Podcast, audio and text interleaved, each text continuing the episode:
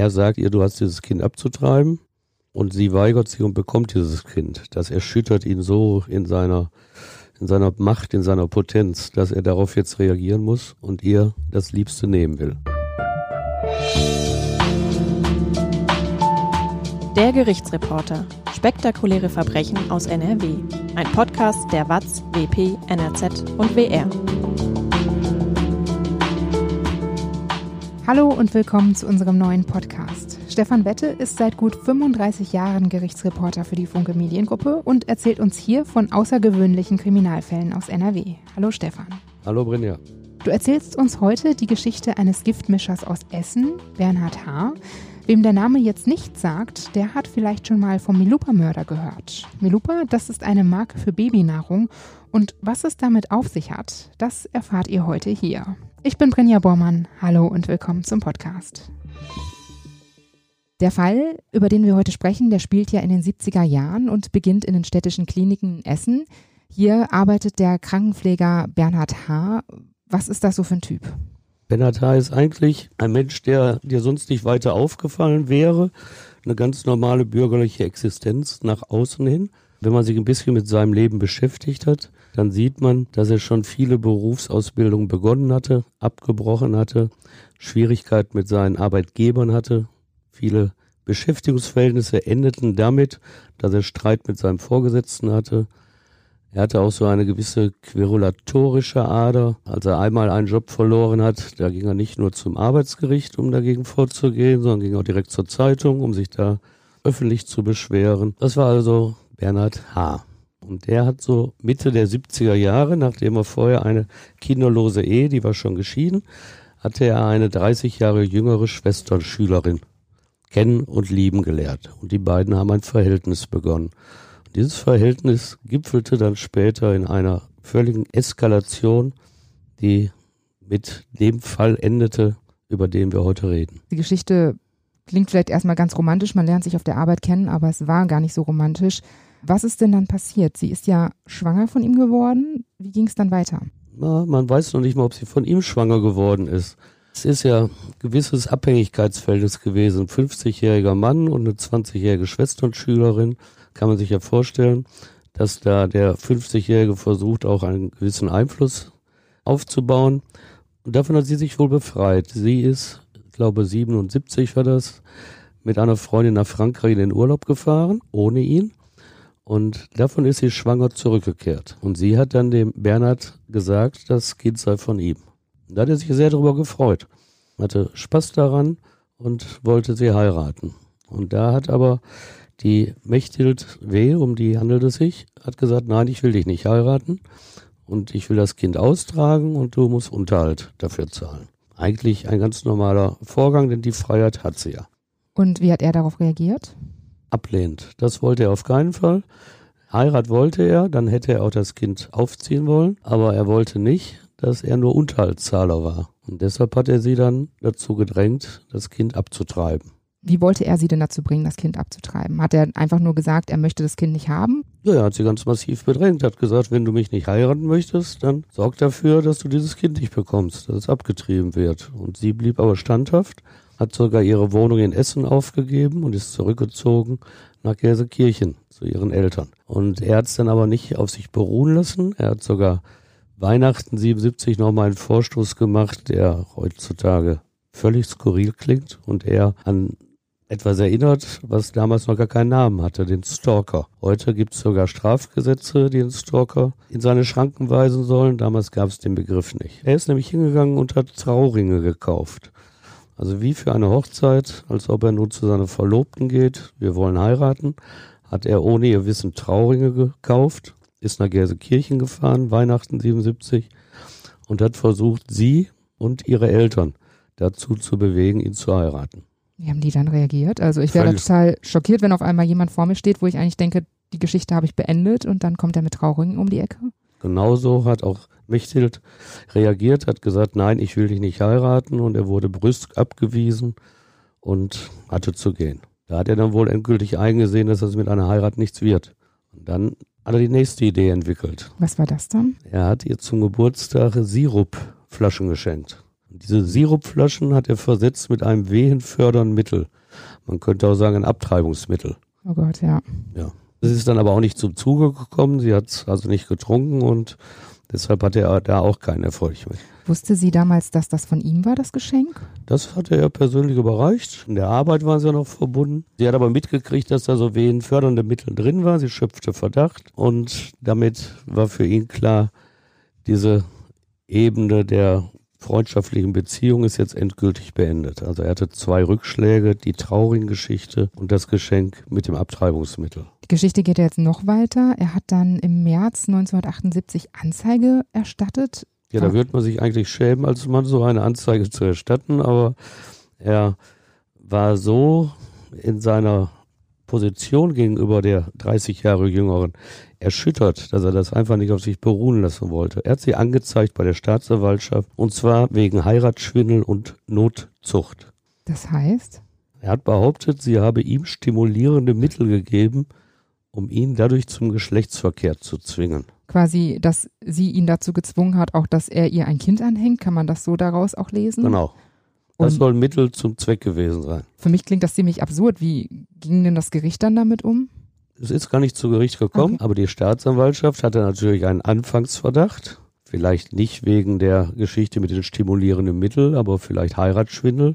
Könnte ja irgendwo im Raum stehen, eine 20-Jährige, die sich einen 50-Jährigen angelt. Ist also ein Anfangsverdacht und die Staatsanwaltschaft sah sich gezwungen, ein Ermittlungsverfahren einzuleiten. Das ist aber nie mit einer Anklage oder so geendet. Ich nehme an, aber da sind die Akten nicht ausreichend. Das wurde irgendwann eingestellt, weil es eben dieses neue Mordverfahren gab, was dann natürlich viel wichtiger war. Und in dem Zusammenhang wurde dann das gegen die Mechthild, das er angestrengt hatte, eingestellt. Du hast ja gerade schon gesagt, er hat versucht, diesen Fruchtsirup unterzujubeln, der ja mit wehenfördernden Medikamenten versetzt war. Das war jetzt nicht der einzige Versuch. Er hat ihr ja sogar mal versucht, was in Kaffee zu mischen oder zu mischen lassen. Ja, er hatte einen Oberpfleger angesprochen, weil er jetzt ja nicht mehr die Beziehung zu ihr hatte. Sie war ja nicht mehr arglos ihm gegenüber. Und da hat er versucht, einen Oberpfleger der Klinik dazu zu bewegen, Mechthild wiederum Abtreibungsmittel in den Kaffee zu schütten. Und er hat diesem Oberpfleger gedroht, sonst werde er Dinge über die Klinik veröffentlichen, die der schaden würden. Dieser Oberpfleger hat sich aber nicht darauf eingelassen und hat sich geweigert. Dann ging es ja auch noch weiter. Was hat er da noch gemacht? Es gab wohl Nacktaufnahmen von ihr und sie war eine junge Frau, die auch in die Kirche gegangen ist, auch mit ihrer Familie, mit Nachbarn. Und auf dem Weg zur Kirche hat er sein Auto geparkt und auf dem Beifahrersitz hat er Nacktfotos von ihr hingelegt, damit das jeder sehen konnte, der zur Kirche ging. Und im Hausflur ihres Hauses, in dem sie wohnte, hat er ebenfalls diese Fotos ausgelegt. Das hat sie sich nicht gefallen lassen, verständlicherweise, und hat dann gerichtlich ihm das untersagen lassen wollen und hat ein Schmerzensgeld von 200 D-Mark, heute 100 Euro, erstritten, die er dann zahlen musste. Dafür, dass die eigene Ehre und die Privatsphäre so angegriffen wird, ist da 100 Euro, also 200 D-Mark, ist das viel oder wenig? Ja, man muss sich jetzt natürlich zurückversetzen, dass es vor 30, nee, vor 40 Jahren sogar war. Die Bedeutung von Schmerzensgeld ist in Deutschland nicht, heute auch noch nicht die, die zum Beispiel in Amerika, wo wir diese riesigen Schmerzensgeldsummen haben. Und sie wird sich damals auch Sicherheit vom Gericht hat sagen lassen müssen, wieso hast du überhaupt Nacktfotos gehabt?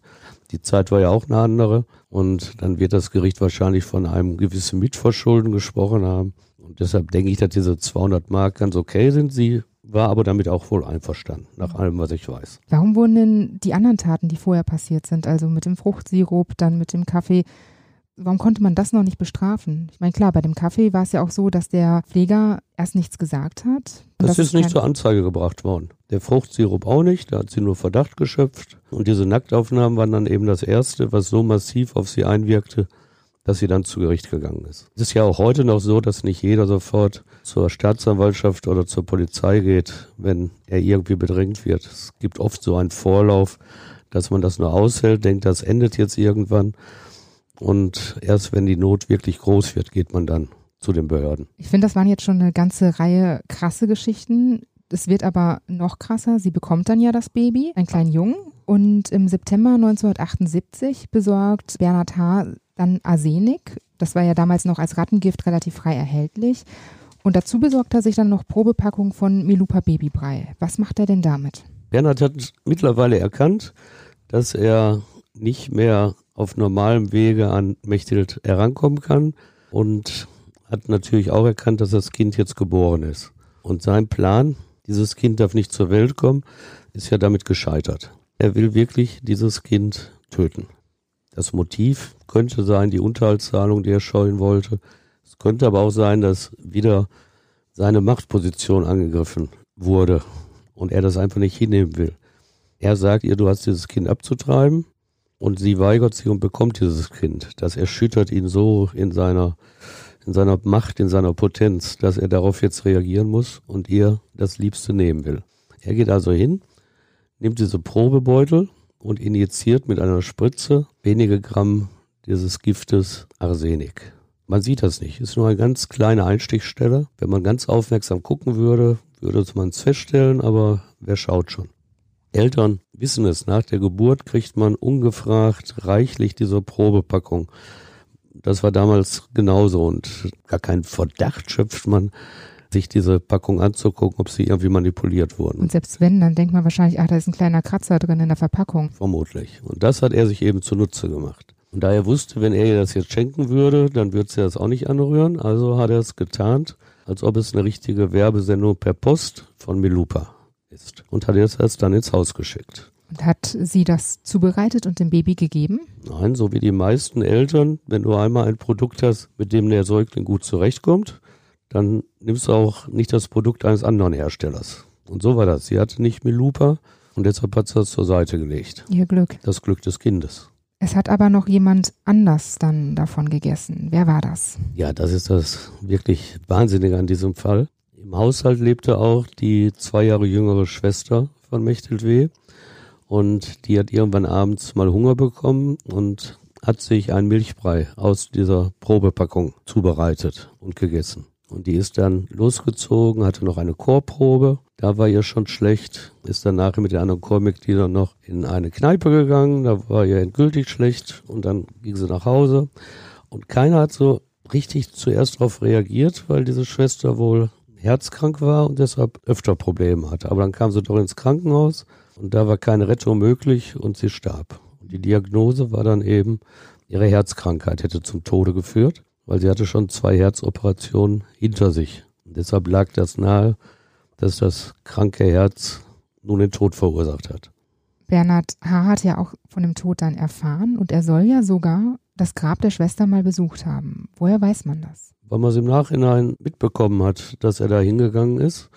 Und es wurde deshalb bedeutsam, nicht um zu sagen, dass er irgendeine Verbundenheit hatte zu der Schwester. Er selber hat das übrigens auch erwähnt nach dem Prozess, dass er da war und sagte, er hätte sich immer gut verstanden mit dieser Schwester.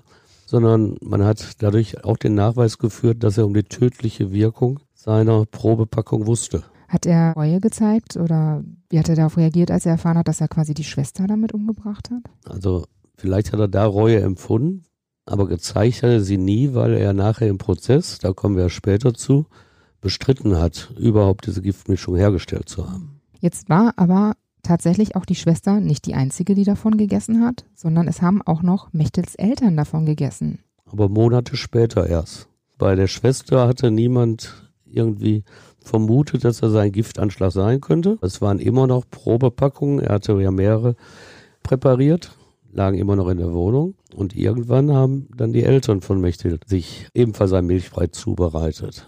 Und da haben sie aber zum Glück nur ein paar Löffel von gegessen, weil der bitter schmeckte.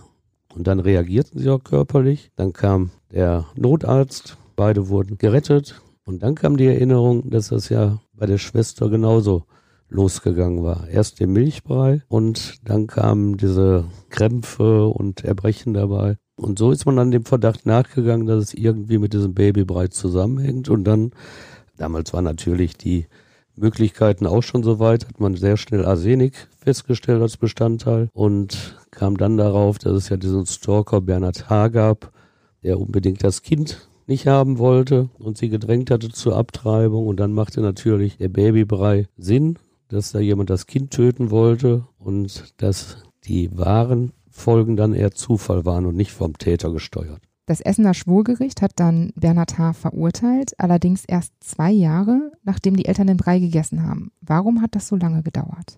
Nachdem der erste Verdacht klar war, mussten jetzt ja erstmal Ermittlungsarbeiten losgehen. Das dauert schon was. Man konnte jetzt ausschalten, die Probepackung, dass weitere Gefahr bestand und dann geht man also ruhig dran und ermittelt und trägt zusammen. Und dann irgendwann bekommt man wenn man genügend Verdachtsmomente zusammen hat, bekommt man als Ermittlungsbehörde einen Durchsuchungsbeschluss des Richters, dass man die Wohnung durchsuchen darf. Und als man den hatte, dann hat man tatsächlich das Rattengift Arsenik gefunden in der Wohnung und hat auch noch Probepackungen gefunden, die aber nicht in der Küche lagen, sondern die zum Teil hinter Büchern versteckt lagen. Ja. Und so wurde dann irgendwann wie in einer Art Puzzle der Verdacht so belastend, dass er in Untersuchungshaft kam und eine Anklage geschrieben wurde. Hat er dann direkt zugegeben, dass er die Babybrei-Packung vergiftet hat? Nein, das hat er bis zum Schluss bestritten, zumindest vor Gericht. Er hat gesagt, er habe die Packung gehabt, weil er selber auch Milchbrei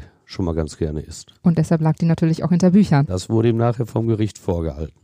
Warum hatte er Arsenik zu Hause? Was hat er dazu gesagt? Jetzt hat er gesagt, das Grab seiner Mutter da wäre gewesen und auf dem Friedhof sei jemand anders, den er gar nicht weiter kennt, zu ihm gekommen und hätte gesagt, die Ratten, die da schon mal die Wurzeln anfressen, die kannst du ganz gut mit Arsenik vertreiben und hat ihm dann Arsenik verkauft. Also das sei nur zur Ungezieferbeseitigung am Grab seiner Mutter.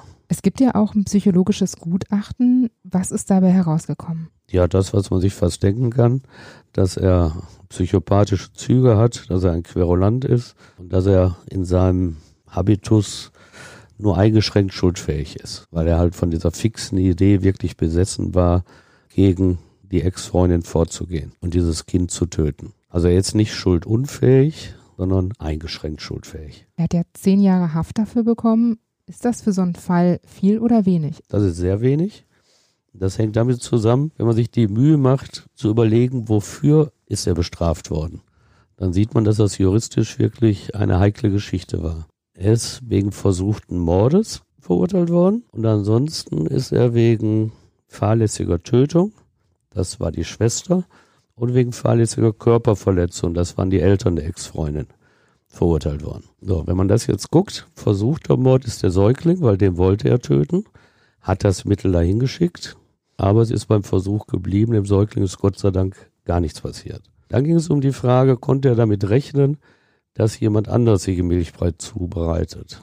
Und da hat das Gericht gesagt, da hat er nicht gezielt drauf abgestellt. Er konnte natürlich, wenn er lange genug nachdenkt, weil er ja angeblich selber auch sich Milchbrei zubereitete, konnte er das als Risiko einstufen und deshalb fahrlässige Tötung und fahrlässige Körperverletzung. Damit ist der Strafrahmen natürlich ein ganz anderer, als wenn es ein vollendeter Mord gewesen wäre. Denn ein Mord wäre es gewesen, also sieht man ja auch in der Verurteilung wegen versuchten Mordes, es war heimtückisch und es waren niedrige Beweggründe. Das sind ja zwei der Mordmerkmale, die einen normalen Totschlag zum Mord machen. Das hat er sicherlich erfüllt, aber aus den vorhin genannten Gründen kommt man nicht zu einem so hohen Strafrahmen wie beim Mord und deshalb zehn Jahre. Und das Gericht wird da sicherlich zähneknirschend verhängt haben, aber es war halt in den rechtlichen Möglichkeiten beschränkt.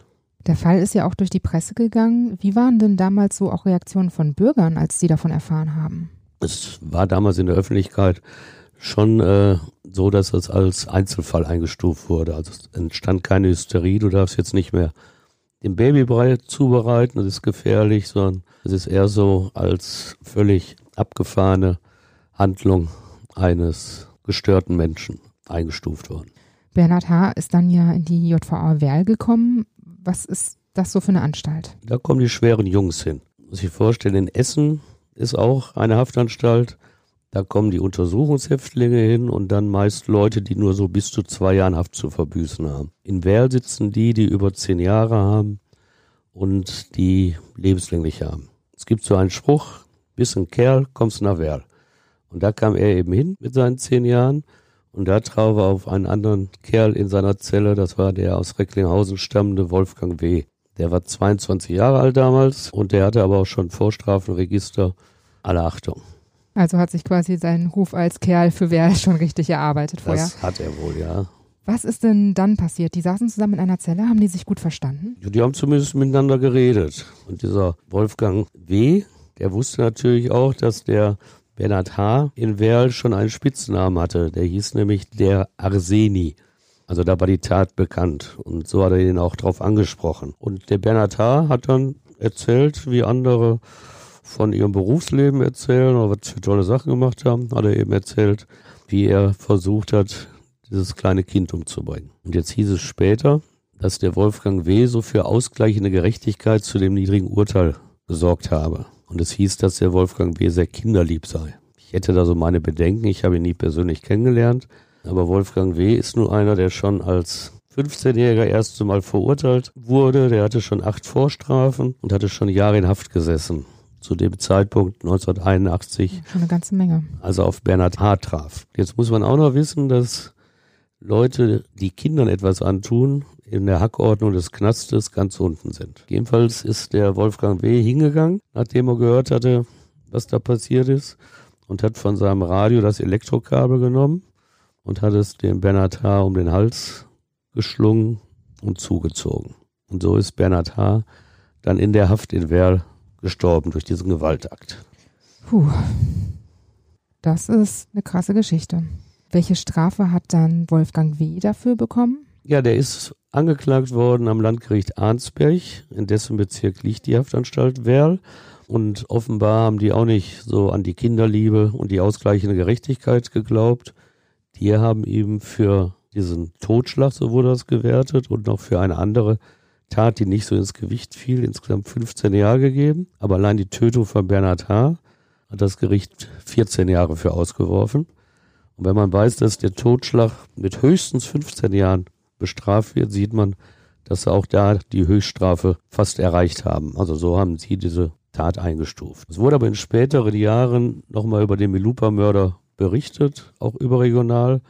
2006 erinnere ich mich, lief da was im Fernsehen. Und da wurde Wolfgang W. schon wieder so ein bisschen als Etikett ausgleichende Gerechtigkeit zu dem niedrigen Essener Urteil angehängt. Und es wurde berichtet, dass er religiös geläutert sei und in seiner Haftzelle auch täglich Kontakt mit dem Heiligen Geist habe. Ah ja. Das wird der Heilige Geist hoffentlich nie gehört haben, denn er hätte das nicht bestätigt und fände das bestimmt auch nicht gut, wenn Schindluder mit seinem Namen betrieben würde. Ich weiß nur, dass 2007, da war Wolfgang W. mal wieder auf freiem Fuß, er vor dem Amtsgericht Recklinghausen stand, weil er einem Türsteher, der seinem betrunkenen Kumpel den Zutritt in eine Gaststätte verwehrt hatte, den hat er sofort niedergeschlagen. Dafür hat Wolfgang W. dann am Amtsgericht Recklinghausen 16 Monate Haft ohne Bewährung bekommen. Da hatte der Heilige Geist ihn offenbar wieder verlassen. Was machen denn eigentlich Mechthild W. und ihr Sohn heute? Das weiß ich nicht, ist mir nicht bekannt. Möchte ich auch gar nicht dran rühren. Hoffe, Sie haben Abstand dazu gefunden. Stefan, ich danke dir, dass du uns die Geschichte des Milupa-Mörders erzählt hast. Bald gibt es hier im Podcast wieder einen neuen Kriminalfall aus der Region. Ich freue mich, wenn ihr auch dann wieder zuhört. Bis dann.